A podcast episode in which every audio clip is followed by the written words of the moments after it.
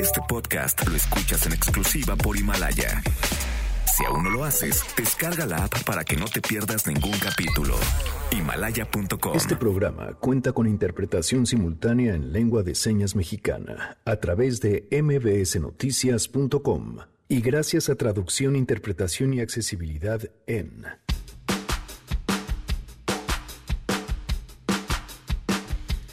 Los feminicidios en México han incrementado en lo que va de este 2020. ¿A qué se debe? ¿Qué se está haciendo para contrarrestar estas cifras? Hoy platicaremos sobre este tema. El hecho de una muerte violenta, en aquellas incluso que se presume que fue un suicidio, podamos a partir de la implementación del protocolo identificar con de detalle si es o no un feminicidio.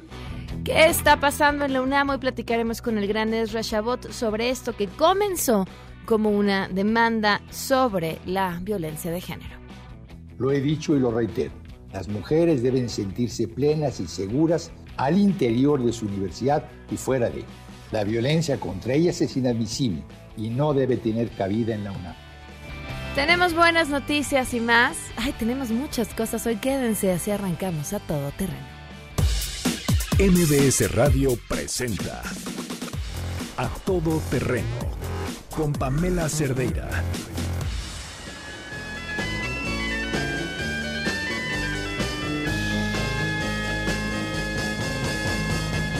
That it would be untrue. You know that I would be a liar. Tía Grace, ¿cómo estás? Bien, ¿y tú, Pam? Bien, ¿qué estamos escuchando? Estamos escuchando a The Doors, Light My Fire. Vamos a ponernos rockeros el miércoles. Como mitad de semana necesitamos un empujoncito para acabar bien. ¿Vas a elegir tú la música o que el público te mande No, propuestas? que el público nos mande propuestas, que nos las mande por favor al WhatsApp del programa. Ok, 55 33 32 95 85, gracias. Gracias a ti. The time to hesitate is through. No time to wallow in the mire. Bienvenidos a Todo Terreno, gracias por acompañarnos en este miércoles 5 de febrero del 2020. Soy Pamela Cerdeira, la invitación a que se queden aquí hasta la una de la tarde. El teléfono en cabina 5166-1025, el WhatsApp ya lo escucharon para que nos manden de una vez que quieren escuchar 55 33 32 95 85 a todoterreno y en Twitter, Facebook e Instagram me encuentran como Pam Cerdeira. En interpretación de lengua de señas se encuentra hoy Nimsi Cruz y la pueden ver y seguir a través de www.mbsnoticias.com. Les recuerdo también que estamos en Himalaya. Si se pierden alguna de nuestras emisiones, un par de horas después de que termine el programa, nos pueden descargar en Himalaya. Eh, se suscriben, buscan a todo terreno, ponen seguir al programa, les avisa cuando están los podcasts nuevos y tiene una sección de comunidad ahí donde también podemos ir comentando y platicando y eso justamente haciendo comunidad. Muchas cosas eh, para que puedan compartir a través de Himalaya, ya sea en la aplicación que descargan en cualquier sistema operativo o desde la página de internet.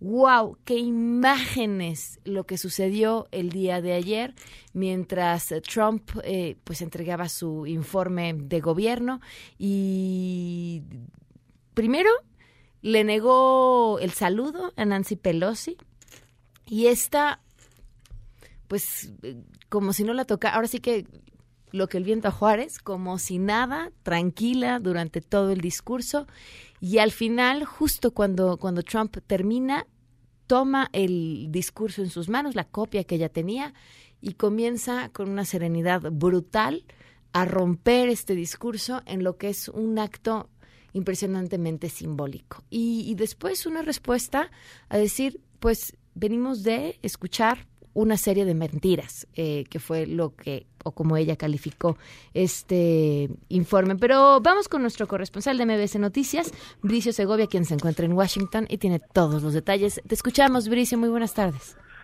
Muy buenas tardes, Pamela. Pues efectivamente, eso es, le ocurrió, lo que ocurrió, uno de los muchos momentos memorables de este discurso del Estado de la Unión que pronunció el presidente Donald Trump, ya para empezar, en un ambiente bastante tenso. ¿Por qué? Porque ante él se encontraban todos los senadores que están tomando parte en el juicio político al mandatario, que por cierto, esperamos conocer el fallo de este juicio a lo largo de esta jornada, esta misma tarde.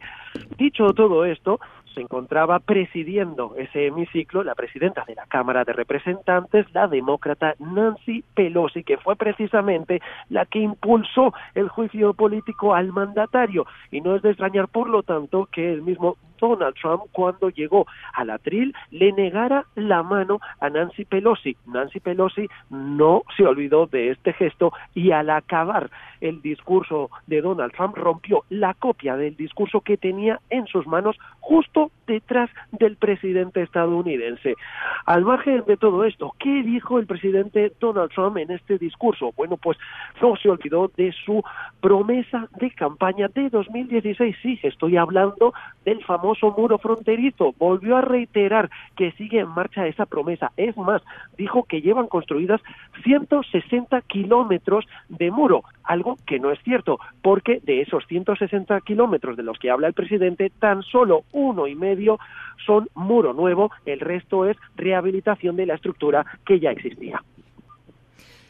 Fíjate que eh, importante que detalles esto, el contenido del discurso y también eh, había menciones de si el gesto de Pelosi había sido o no adecuado, tomando en cuenta que, evidentemente lo que hizo Trump está mal, pero ya sabemos qué nivel de patán es Trump. Eh, si a la hora de ella romper esta copia era ponerse o no a su altura y alguien eh, decía este argumento y me parece bien interesante, es decir, conseguir que en un evento que es totalmente de Trump no se hable de Trump, ya mediáticamente resulta en un triunfo. ¿Tú cómo lo lees? Bueno, eh, pudimos preguntarle a Nancy Pelosi a su salida de la Cámara de Representantes porque rompió el discurso justo al finalizar el mandatario su intervención. Ella misma dijo que es lo mejor que podía haber hecho dadas las circunstancias y el contenido de este. Por lo tanto, se notaba ahí la molestia de la presidenta de la Cámara, seguramente una molestia también agravada por ese gesto del presidente que le negó la mano nada más llegar a, al atril desde donde pronunció su discurso. Eh, decías eh, que es un, uh, un evento absolutamente de Trump, pero lo cierto es que es un evento para la nación y no tanto de Trump y en el que se deberían dejar a un lado todas estas rencillas que tienen pues eh, a nivel interno. ¿Por qué digo esto? Porque tradicionalmente, históricamente, el discurso sobre el estado de la, de, de la nación, sobre el discurso de la Unión, lo que pretende es dar cuentas de lo que ha hecho la administración durante el año pasado y sobre todo marcar objetivos para el año vigente es decir, es informar al pueblo estadounidense. Y, es por eso también que es importante leer este contexto. Y una cosa se hizo el presidente y es que no mencionó el juicio político, lo que ya también indica que sí se dentro de todos unos parámetros se mantuvo pues al margen de estas cuestiones personales que le están afectando. ¿Qué reacciones provocó todo esto en la opinión pública? Bueno, pues en la opinión pública efectivamente ha habido críticas por el gesto del presidente de no pues darle la mano a la presidenta de la Cámara, que al fin y al cabo es quien extiende la invitación para que el mandatario pueda pronunciar su discurso cada año desde ese hemiciclo y también obviamente hay las críticas del otro bando que critican a Pelosi de haber roto el discurso justo detrás del presidente, un gesto que se considera poco protocolario también. Por lo tanto, depende a quién le preguntemos, vamos a encontrar hmm. opiniones de todos los gustos y colores. Por supuesto, aquellos que favorecen simpatizantes del presidente Donald Trump ven como algo eh, bueno que el presidente pues eh, no fuera eh, que fuera de frente y que no se mostrara falso ante la presidenta de la Cámara después de que fuera ella quien impulsara el juicio político al mandatario y después, por supuesto, los partidarios eh, demócratas son los que han visto eh, pues no tan bien el gesto del presidente y han aplaudido el gesto de la presidenta de la Cámara. Bueno, pues ni hablar, Bricio, muchísimas gracias. Un saludo. Muy buenas tardes, Bricio Segovia desde Washington con, con estas, de verdad, digo, las imágenes son, son brutales, pero eh, retratan también el, un momento político, no, no solamente en Estados Unidos, es decir, las formas a las que mm, estábamos acostumbrados ya no funcionan y, y no funcionan en la forma de hacer política en muchos otros lugares del mundo. Lo tradicional parece haber muerto. A mí lo único que me preocupa es eh, no el cambio, porque creo que los cambios pues son, si no buenos, por lo menos interesantes. Pero mm, es decir que, que la educación es algo que no tendría que pasar de moda. Eso, eso, nada más. Tenemos más información y este otros temas, una, una campaña que se, ha, se está promoviendo contra la impunidad y el feminicidio. Nora Bucio tiene los detalles. Te escuchamos, Nora, muy buenas tardes. Pamela, te saludo con gusto y de la misma forma al auditorio. Y como bien lo comentas, en el Estado de México se cometieron 443 asesinatos de mujeres durante 2019. Ante esta situación, familiares de víctimas, colectivos y organizaciones pondrán en marcha la campaña contra la impunidad y el olvido durante el mes de febrero. De la cifra total de víctimas documentadas por el Secretariado Ejecutivo del Sistema Nacional de Seguridad Pública del 2019, solo 117 casos fueron clasificados como feminicidios. Lorena Gutiérrez, madre de Fátima Quintana Gutiérrez, víctima de feminicidio de 12 años, explicó que esta campaña busca disminuir la cantidad de delitos contra las mujeres ante la falta de justicia y acción de las autoridades en las investigaciones y lentitud en los procesos judiciales. Escuchemos, si me lo permites, a Lorena Gutiérrez. El 5 de febrero del 2015, Fátima regresaba a casa como siempre, como todos los días. No era un día particularmente extraño y tres sujetos, que eran nuestros vecinos, la interceptaron y consideraron que tenían derecho a arrebatarle la vida 100 metros antes de llegar a casa, de la forma más cruel posible. Y lo consideraron así porque eso les enseñó este sistema. La razón nunca la sabremos. Dentro de las actividades programadas en el marco de esta campaña se realizarán eventos culturales, artísticos, la colocación de memoriales para las víctimas y esta campaña está a cargo de la organización civil. Si no están ellas, no estamos todas en colaboración con el colectivo Ni Una Menos Estado de México, Nuestras Hijas de Regreso a Casa y Más Vida, Más Igualdad. La campaña Pamela contra la impunidad y el olvido colocará 35 memoriales y el primero se instalará este miércoles 5 de febrero alrededor del mediodía en la Plaza de los Mártires de Toluca con motivo del aniversario luctuoso de esta menor. Pamela, la información. Híjole, qué testimonio, ¿eh? me dejó prácticamente entre la piel chinita y el estómago hecho pedazos, qué angustia y qué razón además. Es decir, este sistema eso les ha enseñado que tienen derecho a tomar el cuerpo y la vida de una mujer y que, y que no va a pasar absolutamente nada. Muchísimas gracias, Nora. Buenas tardes. Muy buenas tardes. Tenemos buenas noticias. Es que ya me enojé, pero ya se me quitó lo enojada también, porque ya está Concha León Portilla con nosotros. ¿Cómo estás? Muy bien, muchas gracias. Bienvenida. Bien, muy bien, muchas gracias. ¿Qué traes entre manos, pues Concha, ahora? Buena noticia que vamos a volver a dar el curso de Ponte al Día en Tecnología que es tan importante porque mira, ya no es un lujo, ahora sí que es una necesidad primordial. ¿A poco no? Siempre te dices, ¿y dónde te encuentro? Pues mi página es tal, todo mi Twitter está, o sea, ya la gente se está comunicando de otra forma y las personas mayores de 50 no podemos quedarnos totalmente aislados de un mundo que va avanzando a zancadas y que de veras tenemos que integrarnos. Los doctores, vas al doctor y a lo mejor te mandan una forma que tienes que llegar, que llenar en tu casa por correo o tienes que manejar muchas cosas. O sea, si quieres ir al cine, si quieres ir al banco, si quieres comunicarte con los tuyos que a lo mejor viven fuera.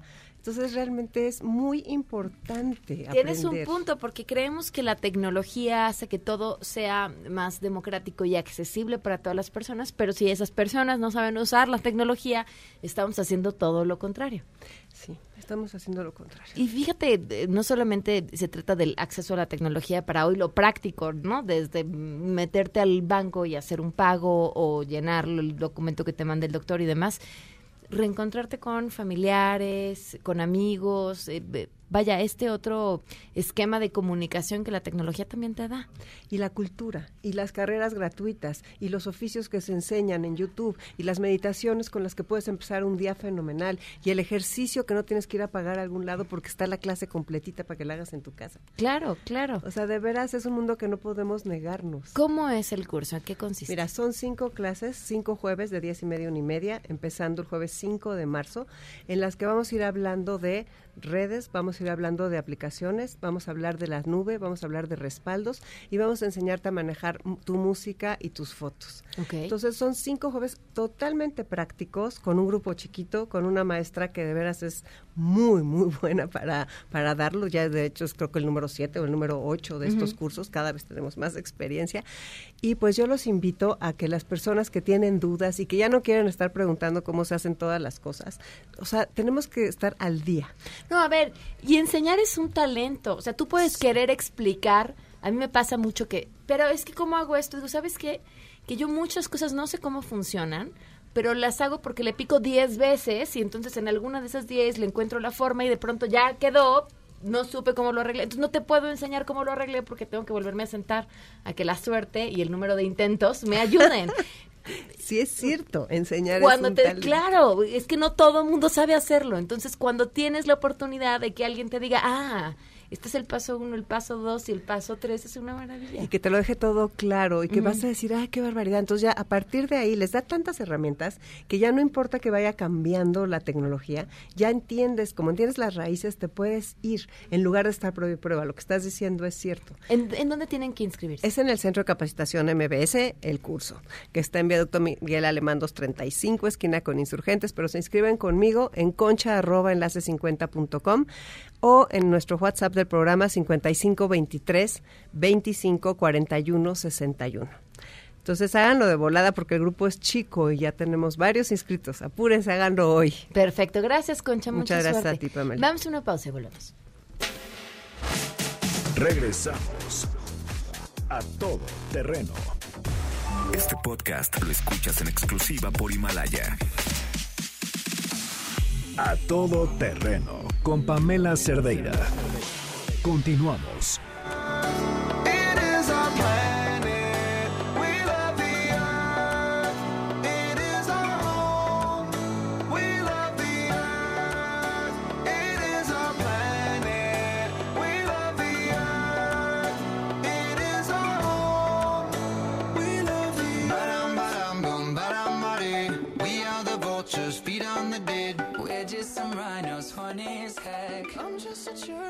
Buena elección de canción justamente para hablar acerca de este tema. El lobo mexicano, el peligro en el que está y los esfuerzos que se hacen para poder recuperar esta especie tan importante. Nos acompaña hoy Jorge Ricards, él es director general de WWF México. Gracias por acompañarnos. Muchísimas gracias, al contrario. Y también está aquí Russell Jones, él es director de marketing del Wolverhampton. Uh, thanks for being with us. Thank you very much. Muchas gracias. Gracias por estar eh, con nosotros. Ya contestó en español. Muy bien, bienvenido. A ver, cuéntanos de qué se ¿Qué hacen ustedes dos aquí? ¿Qué están tramando y qué arrancaron el día de ayer? Pues muchísimas gracias por la invitación, Pamela. Es una campaña en favor de la conservación del lobo mexicano. Es una subespecie de lobo que a nivel mundial es la subespecie más pequeña y que el año pasado logró pasar de una especie catalogada como ya supuestamente extinta en el medio silvestre, haya en peligro de extinción porque tenemos ya 30 lobos en vida libre y tenemos también poblaciones y camadas que, o sea, hay, lobos, que se están reproduciendo y que necesitamos regresar al medio silvestre. ¿Cuántos lobos hay que no están en vida libre? Cerca de 350. Okay. Distribuidos en zoológicos y espacios eh, de semicautiverio. Perdón que te vaya interrumpiendo, pero es que me van surgiendo las dudas. Eh, ¿Cuántos lobos son los necesarios para pasar de de ya se extinguió a, decir está en peligro? Pues no hay un número exacto que podría yo darte, pero sí podríamos hablar de que tuviéramos varias poblaciones, que una población puede ser tres manadas, por ejemplo, de 20 eh, individuos cada manada, en diferentes sitios, en lo que era su hábitat original, que era pues toda la Sierra Madre, la Sierra Madre Occidental, eh, parte de la Sierra Madre Oriental, eh, básicamente el norte de México, pero inclusive hasta el eje neovolcánico, que es donde, estamos nosotros, que obviamente aquí es muy difícil. Pero en la zona norte del país sí, se, sí es posible y ya se han reintroducido. ¿Y los que se encuentran en cautiverio en dónde están? Están algunos en la, aquí en la Ciudad de México, en el Zoológico de Chapultepec, en, Los Coyotes, en Aragón, también en el Museo del Desierto y hay un espacio también que maneja la Comisión de Áreas Naturales Protegidas en la Michilía, en Durán. Entonces hay, hay varios, hay varios sitios.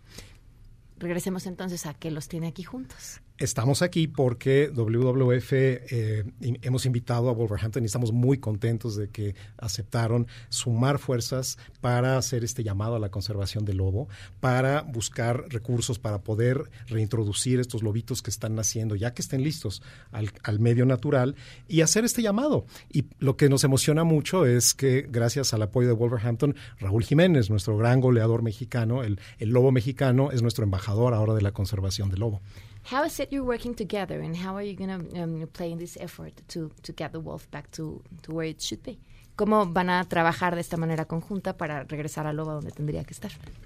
So this is a is a great partnership for us. Uh, it's very traditional for football teams in England to have nicknames, and our nickname is the Wolves.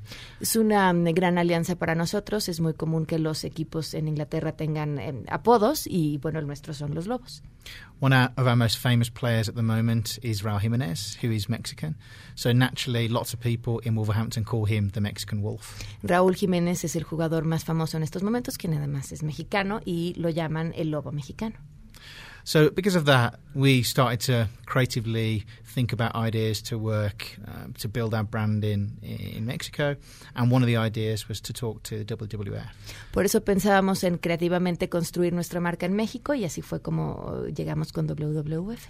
I think when we found out that there was that the Mexican wolf was endangered, we believed that we could make a difference on that on that particular conservation project. Cuando supimos que el lobo mexicano estaba en peligro, sabíamos que podíamos hacer una diferencia en ese eh, proyecto en particular. How are you making the difference? So for us, we we have a big platform. We have lots of followers. We actually now have uh, over a million Mexican followers that follow Wolves. So, from, from our perspective, the big part of the campaign will be us helping amplify this campaign to all those Wolves followers, not just here in Mexico, but very much around the world. Tienen muchísimos seguidores, un millón de seguidores mexicanos, dijo, si no me equivocaba, y la, si no me equivoco, perdón, y la intención es, a través de esta gran plataforma de seguidores que tienen, poder amplificar esta campaña en todo el mundo. Ahora, ¿qué es lo que la campaña está buscando, además de hacer conciencia sobre el tema?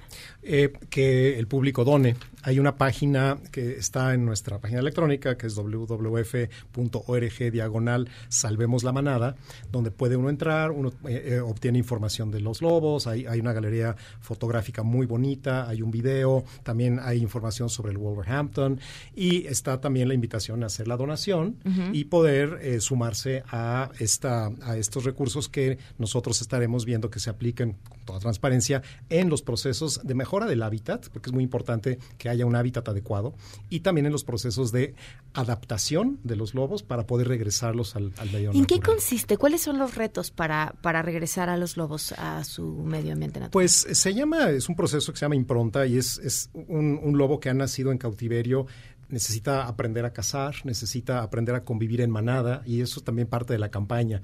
El de alguna manera el lobo que vive en manada nos invita a los seres humanos a reaccionar también y colaborar como manada para la conservación del planeta. Entonces eh, tiene que habitar, habituarse a, a, a, ese comportamiento, tiene que también lograr tenerle pues, miedo al ser humano, respeto al ser humano y no, no verlo como un a, amigo que, que, lo atendió en los atendió, primeros momentos de su vida. Exacto, para que sus instintos naturales regresen. Y por otro lado también eh, la adecuación a la cacería, que son los lobos en general cazan pe pequeñas presas, es decir, liebres, conejos, roedores, eh, eh, muy, muy rara vez hay interacciones con ganado, que ha sido un tema importante que se tiene que manejar y se ha manejado, pero realmente ellos lo que hacen además es que mantienen los ecosistemas sanos, porque nos mantienen bajo control un montón de especies, especialmente roedores, que son plaga también para nosotros. Okay. Y complementando tu mi respuesta anterior a tu pregunta, el país tiene una meta de reintroducir 200 lobos en, en vida libre. Eh, en los próximos eh, años. Eh, la, la, misma administración lo tiene en sus metas dentro de la Secretaría de Medio Ambiente. Entonces, también la campaña busca colaborar es, eh, con la Comisión de Áreas Naturales Protegidas, con Vida Silvestre, Semarnat, con el zoológico, para poder cumplir esta meta. ¿Qué llevó al lobo mexicano a estar en peligro de extinción? El lobo uh, es, una, es un animal que ha sido mitificado negativamente, como muchos otros, los murciélagos, por ejemplo, ¿no? Que ha habido cuentos, el clásico caperucita roja y el lobo. Es decir, es un, es un animal que en todo el mundo se ha caracterizado por parte nuestra como un animal al que hay que tenerle miedo. Y eso es algo natural, porque claro, es un depredador tope. Pero esto llevó a que inclusive en los años 40 y 50 hubiera campañas de erradicación, de envenenamiento de lobos en varios países del mundo, incluyendo México. Y esto fue algo que hizo que, o sea, o sea el programa era erradicación. Entonces, afortunadamente... A ver, ¿basados en la ignorancia pues absoluta? sí, sí, porque, porque no, no, entendíamos la labor de lo... Se le veía únicamente como un depredador del ganado que puede llegar a serlo en condiciones donde como seres humanos estamos invadiendo su hábitat. Uh -huh. Pero en condiciones bien manejadas, que es lo que ahora estamos logrando en espacios como la Reserva de la Biosfera de Janos, donde los mismos rancheros y vaqueros nos avisan y nos, nos tienen al tanto a través de la Comisión de Áreas Protegidas de que se vio un lobo, ahí está. Es decir, se está dando y esa interacción, es posible. Pero a raíz de, ese, de esos programas que terminaron en los 50, 60, ha habido, claro, todo un cambio y ahora es una especie protegida, es una especie prioritaria para, para eh, el gobierno mexicano, para la Comisión de Áreas Protegidas.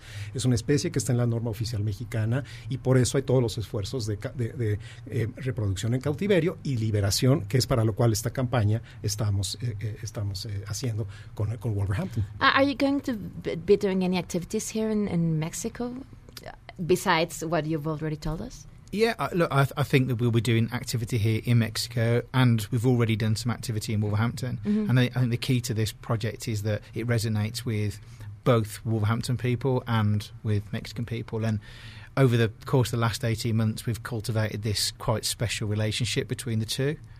Dice que sí estarán haciendo actividades aquí, pero también allá, y que parte de lo importante de este proyecto es cómo finalmente resuena con las personas en México y con los propios seguidores del equipo.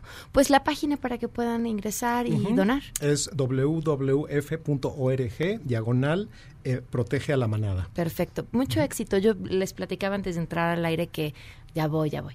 este, que tengo que ir a corte.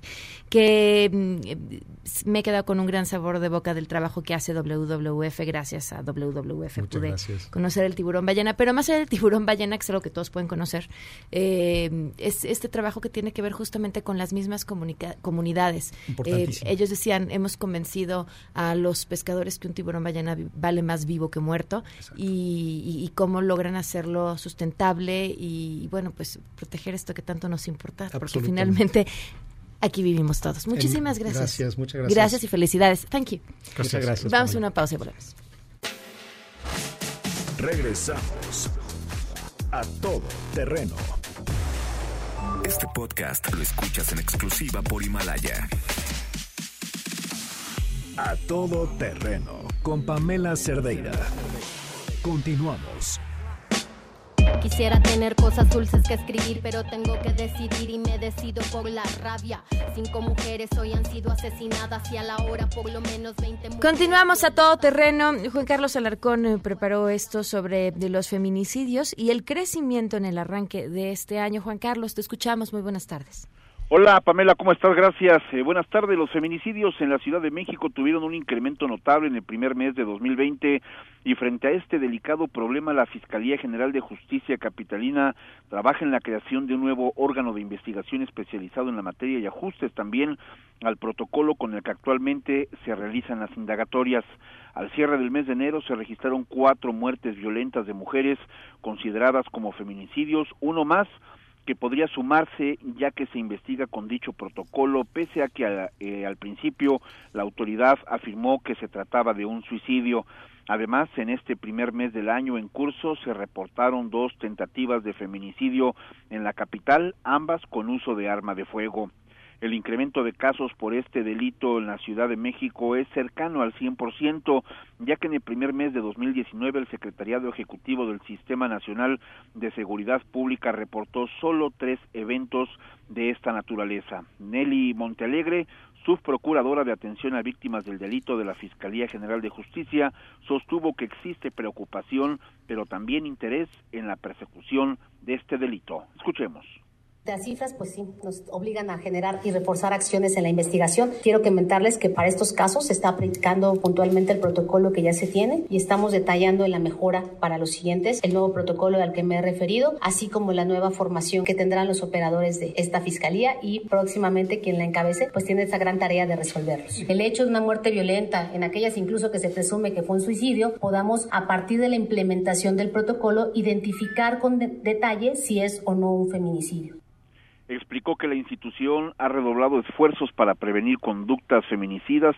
y tras la declaratoria de violencia de género contra las mujeres del 26 de noviembre pasado al 23 de enero de 2020 se tramitaron 510 medidas de protección para mujeres que viven violencia 120% más que el mismo periodo del año anterior.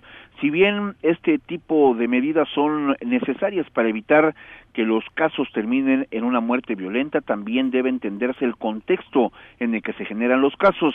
Anayeli Pérez, asesora jurídica del Observatorio Nacional Ciudadano del Feminicidio, señaló que este ilícito no se reduce al ámbito doméstico como muchos piensan, sino a otros factores como la violencia en el ámbito comunitario. Escuchemos y que también se corresponde ese 70% o casi 70% con la el desconocimiento de las autoridades sobre la relación víctima-victimario y que bueno es, eso habla independientemente de que dentro de esas eh, eso ese 70% haya casos donde sí había una relación de confianza pues también nos habla de que hay un, una violencia en la comunidad y que la Ciudad de México y el Estado de México y justamente en estas zonas donde colindan y donde se concentra no solo la población sino otras problemáticas tienen pues una relación directa con el feminicidio. En este contexto dijo que hay células criminales que operan diversos delitos también, que también ejecutan actos de violencia feminicida, tarea que debe analizar cualquier fiscalía tomando como base la información con que cuenta en, enero del presente año, Pamela, dos casos de tentativa de feminicidio llamaron la atención y uno está relacionado con el atentado que sufrió Rosaura Cervantes. La primera vez fue una golpiza que desestimó la Fiscalía de Benito Juárez y el juez primero de lo familiar.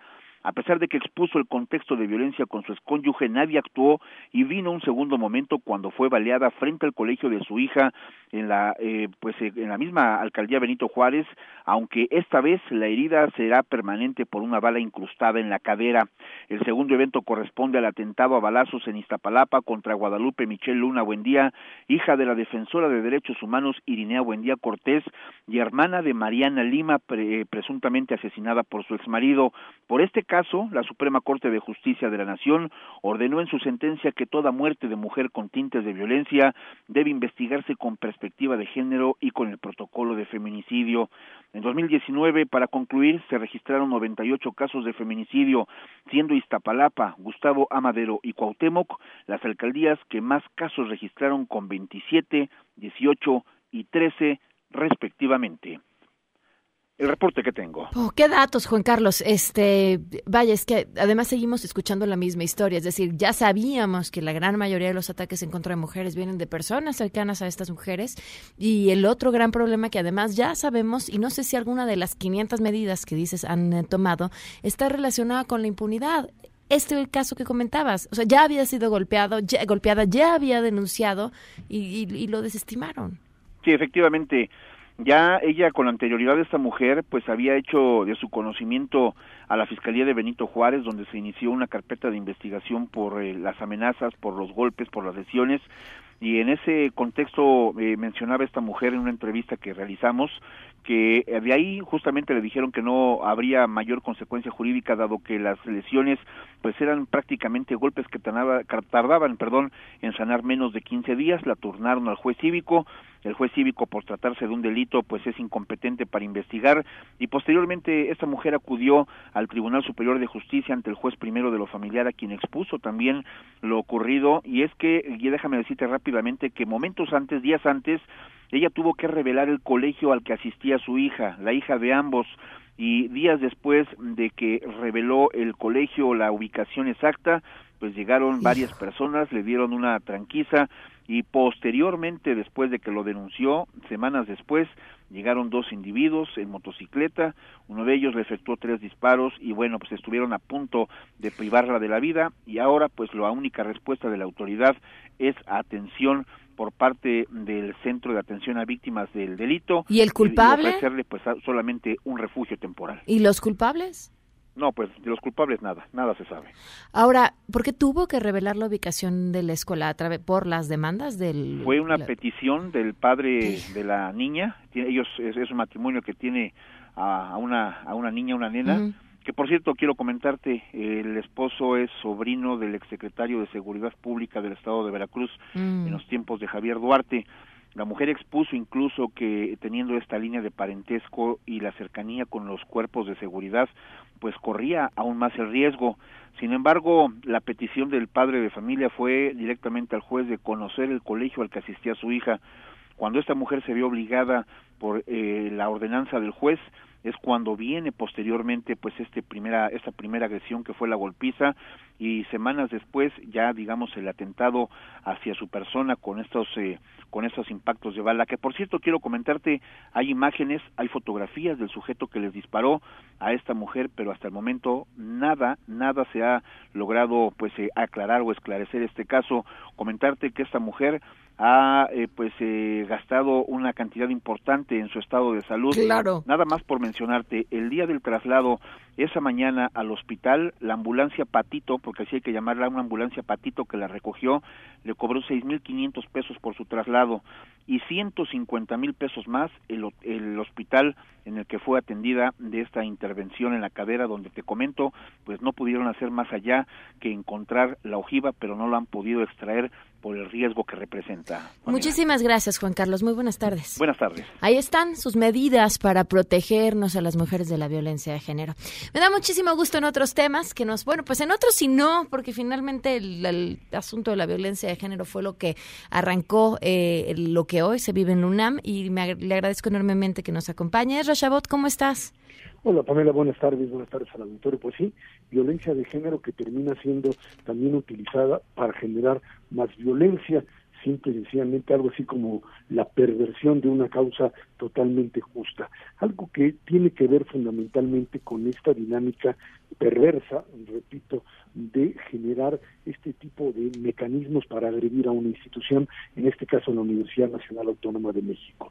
Desde noviembre del año pasado vimos cómo la Facultad de Filosofía terminaba siendo pues cerrada, ocupada también por mujeres que de alguna forma pues utilizan este tipo de argumento para generar una mayor cantidad de violencia y esto tiene que ver no con el tema de género, no con la necesidad de encontrar eh, mecanismos para proteger, sino con la utilización política de la temática de este eh, asunto tan eh, difícil de eh, resolver, sino con lo que hay atrás de toda una serie de mecanismos para pues tratar de echar abajo a autoridades universitarias, porque no parece existir más argumento que el de ir copando una a otra las facultades de la UNAM, las facultades, y me refiero a las instituciones que conforman la universidad, y de esa manera en ir a rectoría, cerrar facultades, intentaron cerrar hace unos días la facultad de Derecho y, y, eh, obviamente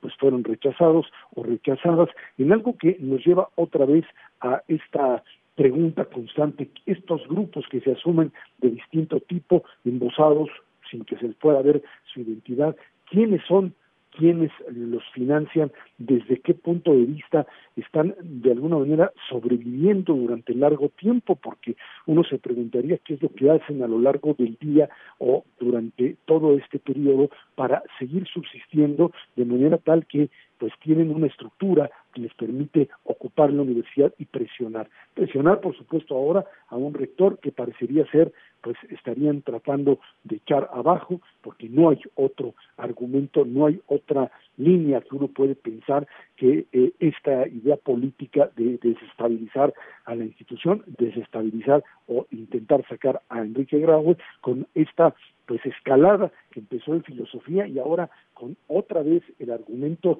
del feminicidio, el argumento de la violación a los derechos de la mujer, terminan convirtiendo algo que es una lucha justa en, un, en una especie de pues argumento central para tratar de generar un movimiento estudiantil que simple y sencillamente sin demanda eh, eh, concreta incluso dentro de la propia universidad, pues termine por sacar a los estudiantes o a una parte del estudiantado a las calles y en función de esto generar un movimiento que otra vez, como lo hicieron hace más de 15 o 20 años, pues pueda generar este tipo de desestabilización, pueda hacer añicos lo que se ha construido durante muchos años.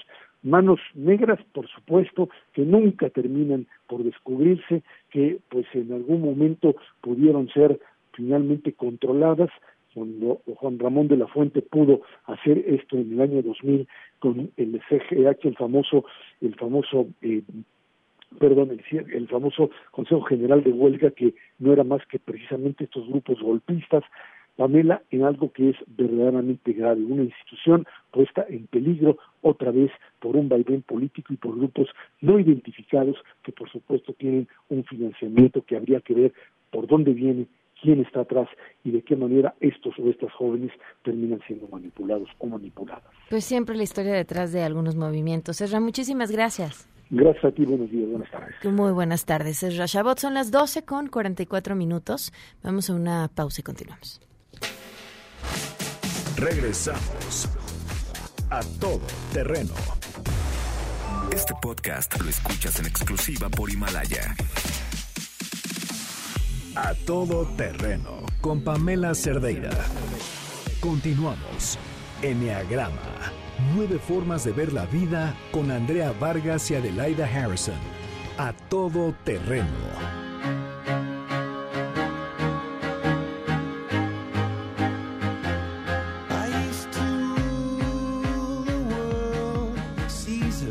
Perdón, antes de darles la bienvenida a Andrea Adelaida, quiero comentar una cosa que, no quería que se me fuera el programa sin, sin decirlo. Ayer estuvieron circulando, especialmente en grupos de chats de mamás de diferentes escuelas, un par de videos de unos son unas niñas que están distrayendo a una en específico, que es, llamemos de la víctima, y otra está grabando como si estuviera tomando una foto o demás, y llegan dos más con una chamarra, eh, sin que ella se dé cuenta, la pasan por encima y le jalan los pies con la chamarra para que se vaya de boca. Y uno de estos videos es así, y se lo hacen a varias niñas, pues imagínense ustedes el trancazo que te das cuando te jalan los pies para que te vayas de boca sin ni siquiera verla venir para meter las manos. Y el otro son unos niños que hacen una cosa que se ponen tres, eh, los dos que están a los lados están de acuerdo y entonces se trata que el video es brincan los de al lado y luego brinca el de en medio, pero a la hora de que brincan los de al lado primero, luego brinca el de en medio y cuando brinca el de en medio, los de al lado le meten el pie para que se vaya a espaldas. No el, el azote que se dan en, contra la, o sea, en la cabeza contra el suelo es brutal, de hospital. Eh, hay varias cosas que quiero comentarles, porque uno de estos temas tiene que ver que estos videos luego se vuelven muy populares en cualquier red social, pero hay uno en especial que ha adquirido especial popularidad entre los adolescentes que se llama TikTok. Y yo tuve una experiencia cercana con mi hija, que ella publicó un video de un golpe que ella se dio, o sea, en una clase de teatro, eh, la dinámica era que el chavo con el que estaba discutiendo la empujara ella cayó mal o la empujaron muy fuerte, o sea, no fue a propósito, pero, pero se dio un azotón brutal y este video del golpe y del azotón en muy pocos días tenía un millón de visitas. Lo que eso implica, imagínense, en seguidores, en popularidad, ¿verdad? Porque el video...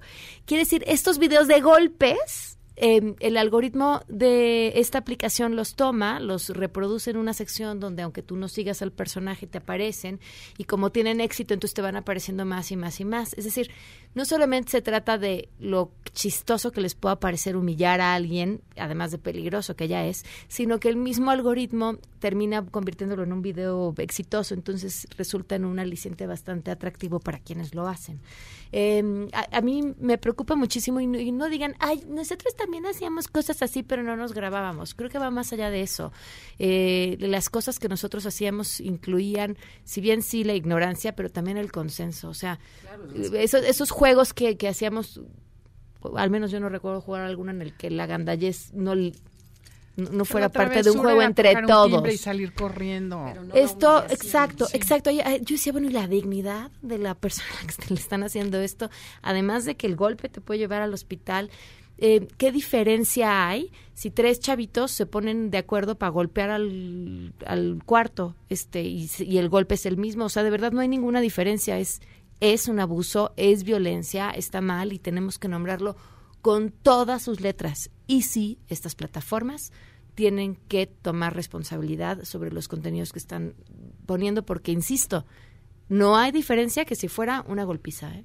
Es- Claro. O sea, el Es resultado es, mismo. el, el Es resultado y es el es mismo. consensado. Sí, exacto. sea, Bueno, no y aquí y aquí no es consensuado porque aquí este pues no le preguntan al que el que No, tira no, sabe. Pero los demás eso Ah, es- claro, es, es- o sea, es un acto en pandilla, pero es claro. violencia organizada. Claro, es un acto en pandilla. Entonces sí, sí, sí, no, no diga, ay, nosotros también estamos bien. Cada vez que oigo que alguien dice, ay, pues a mí me Ay, pegaban y bájale. estoy bien, híjole, repiensen su estoy bien. Quizá no están tan bien como creen. No, y te voy a decir algo. Si era humillante caerte en el patio de la escuela, imagínate lo humillante que es que sea Ajá. viral y se entere un millón de personas que te caíste. El porque era horrible y te dolía más el orgullo que el golpe. Ahora imagínate que eso va a estar en las redes y lo van a ver un millón de personas. Es como para cuestionarte. Si fuera yo el del golpe, me gustaría que me hicieran viral. No, no, no, no, no. eso- o sea, sí, ¿en dónde pedimos? ¿En, en qué momento por este afán de popularidad estos chavos pierden la sensibilidad de, no manches, le- o sea, lo, es- lo estás lastimando, lo estás hiriendo físicamente. Y otra cosa que te hace pensar es que te guste y le des like. Y Eso que lo sí. envíes. O sea, es más triste Que te parezca chistoso. Que te parezca chistoso ver cómo a alguien le hacen una salvajada y que te parezca gracioso, ¿no? Exactamente. O sea, eso sí es para cuestionarnos. Totalmente, no, qué tristeza. Les dije que íbamos a platicar muchos minutos, ya me comí yo la mitad de los que teníamos. No, es importante porque justamente el tema que hemos estado hablando es dónde pones tu atención. Y la gente está poniendo la atención en la risa de que se cayó otro y no fui yo, en vez de decir, mi atención debería estar en yo soy responsable de lo que voy a promover, ¿no? Como es lo mismo. ¿Dónde está tu atención? Exactamente. ¿En que quiero likes o en la persona que tengo junto, no? Pues eh, nos habíamos quedado justamente Nos en esta revisión en el seis, 6. eh, ¿Nos quedamos en el 6 o, o rapidito todos o no? ¿Cómo a ver, nos quedan unos tres minutos aproximadamente. Entonces, siete, Vamos, siete, diré. ocho y nueve mejor. Ok. Bueno, ¿se acuerdan que en donde ponen su atención es ponen su energía? Y de esa, es- esa es la manera para reconocer también mi tipo de personalidad. Para la gente que todavía dude y diga, no sé si soy un 3 o un 4. ¿Ok? Entonces, bueno, vamos con la personalidad 7, en donde se acuerdan que es el aventurero, el divertido, el espontáneo, el, estos tipos de personas que también hacen estas cosas que estás platicando. Y si eres un 7, tu atención va a estar en ver lo positivo de la vida, en crear ideas, planes, proyectos interesantes, en ser encantador, agradable y obtener privilegios, en cómo puedo agandallar más, desde, desde la parte negativa, pero cáchate, porque ahí, ahí es donde crece tu atención. Ok. Ese El es un 8, el 8, y creo que sí dijimos, nada más nos faltaba el 9. El 8 pone su atención en cómo puede tener control de la situación. Y esto lo va a hacer haciendo cosas para intimidar a los demás o para no demostrar debilidad. Demuestra su fuerza controlando a otros y esa es su atención. El punto débil del otro, cómo puedo hacerlo sentir menos fuerte que yo Para controlar. Es también esta gente que, que busca ser chiquito a quien Sí, desintegrados son los buleadores, por ejemplo, las personas que agreden al otro para sentirme fuerte. Necesito que haya una víctima para yo sentirme fuerte. Sí, pe- y desde el lado positivo, porque todo tiene positivo y negativo, es, por ejemplo, hay caos, llega el 8 y dice, a ver, voy a tomar control. O sea, ese es lo primero. Y ayuda. Y ayuda, ¿no? Pero también es el típico que va a un restaurante y dice, ya les pedí a todos de comer. Entonces va a haber carnitas, pero barbacoa, pero, pero dice, a mí no me gusta, ya se pidió. Ni modo, ya lo comen. Ese, ese es, ese es el tipo. Y en actuar y afrontar los conflictos, que eso lo tienen también en parte bien y en parte mal porque son muy viscerales los ocho. Pero cáchate en dónde estás, porque si eres el típico que cae una bronca y luego luego te enganchas, eres ocho. Ok. Eh, Y a mí me decían la semana pasada, no vamos a decir que me decían, pues busca su personalidad para que sepas qué hacer. Ah, muy bien. Exacto. Ocho. Y el 9. Ocho. El 9 es el, el pacificador, son personas que les gusta mantener la paz y la armonía. Entonces, su tema va a ser ver el conflicto y resolverlo o evitarlo. ¿De qué manera puede evitar el conflicto con los demás o este pacificar a todos? Sí, sí, están de pleito. A ver, espérense, a ver, no, pero es que tú tienes la razón, no, bueno, pero que también Adelaida, no, a ver, ¿por qué no hacemos otra cosa? O sea, él- si te cachas que estás siempre mediando, Es, eres nueve, o sea, tu atención está en eso. Y también el nueve se, se le va rapidísimo en, en todo, vuela la mosca y el nueve se va la atención para la mosca. Este, veo que traes una pulsera muy padre, y, ay, ¿dónde la habrá comprado? Ay, trae unas luces nueve, ay, ¿dónde se las habrá hecho? O sea, en lugar de estar en el presente. Si te cachas que pierdes la atención en todo, es probable que seas nueve. Ah, ya que me habías encontrado y ahora me vuelves a confundir, Andrea. Bueno, y el nueve otra cosa que hace es tener mucho más interés en los planes de los demás y las necesidades de los otros que, Que en en las, las propias. suyas. Entonces también se pierde un poco dándole gusto a todo mundo, siguiendo a todo mundo y diciendo que sí en vez de ver qué quiere y qué necesita. A ver, encontrarse es una de las grandes herramientas del enneagrama, pero ya lo decíamos, encontrarse y encontrar a los tuyos para que además puedas convivir mejor, entenderles mejor, dejar de pelear y, y estar bien en esta vida, que es lo más importante. Claro, conocerte, aceptarte y trabajar en ello, o sea, para ser mejor persona, mejor mexicano, que eso es lo que necesitamos. Sí, todo, ahora sí que sí, muchísimo. No se pierdan Enneagrama los sábados a las 12 del día en esta misma frecuencia y Enneagrama Conócete en todas las plataformas. Están en Instagram, están en Facebook, tienen su página. Así es. Y, tienen Twitter. cursos. Tenemos tienen cursos Twitter, en febrero. Sí, eh, el que están 10. están en Facebook, están ahí apuntados cuando empiezan cuando Y el empiezan 10 las cosas. empieza un taller básico de Enneagrama y la primera clase la pueden tomar gratis, así que los Ah, invitamos perfecto. que nos escriban a info arroba enneagramaconocete.com. y estos puntos en donde está tu atención están todos en Instagram pues, por si a algunos se les fue. Ok, muchísimas gracias. Gracias a ti. Sheila, ¿qué se está cocinando esta tarde? Hola Pam, buenas tardes a ti y a todo lo del auditorio. Pues muchas cosas en, en la agenda. El, el rector de la UNAM, Enrique Graue, está preparando y va a dar un mensaje a la comunidad universitaria. Esto será a las 2 de la tarde, luego de todos estos paros que hemos visto en facultades y preparatorias y los hecho- hechos violentos de ayer en la re- propia rectoría. Y también estaremos pendientes de la audiencia que se realizará hoy en el reclusorio sur para revisar las medidas cautelares que se le han impuesto a Rosario Robles. Estaremos muy atentos del caso. Ya llegó su hija eh, y están a nada de entrar. Nuestro compañero René Cruz va a ingresar a la audiencia y nos dará los detalles. Perfecto, gracias, Sheila. Nos vamos, se quedan en mesa para todos. MBS Radio presentó A Todo Terreno con Pamela Cerdeira, donde la noticia eres tú. Este podcast lo escuchas en exclusiva por Himalaya. Si aún no lo haces, descarga la app para que no te pierdas ningún capítulo. Himalaya.com